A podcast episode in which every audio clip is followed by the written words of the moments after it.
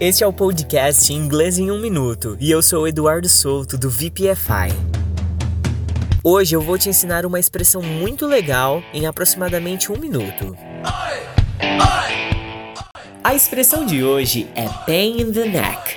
Qualquer coisa que seja particularmente irritante, difícil ou inconveniente, incluindo uma pessoa, lugar, situação ou coisa, pode ser considerado um pain in the neck.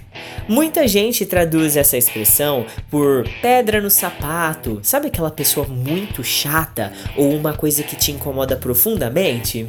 É, vamos criar alguns exemplos para fixar melhor. 1. Writing essays is a pain in the neck. Escrever redações é um pé no saco. 2. That noisy boy is a real pain in the neck. Aquele menino barulhento é uma pedra no sapato. 3. Her boyfriend is such a pain in the neck. He complains about everything. O namorado dela é um chato, ele reclama de tudo. 4. I still love the band, but his voice after the surgery is a pain in the neck. Eu ainda amo a banda, mas a voz dele depois da cirurgia está muito irritante. 5.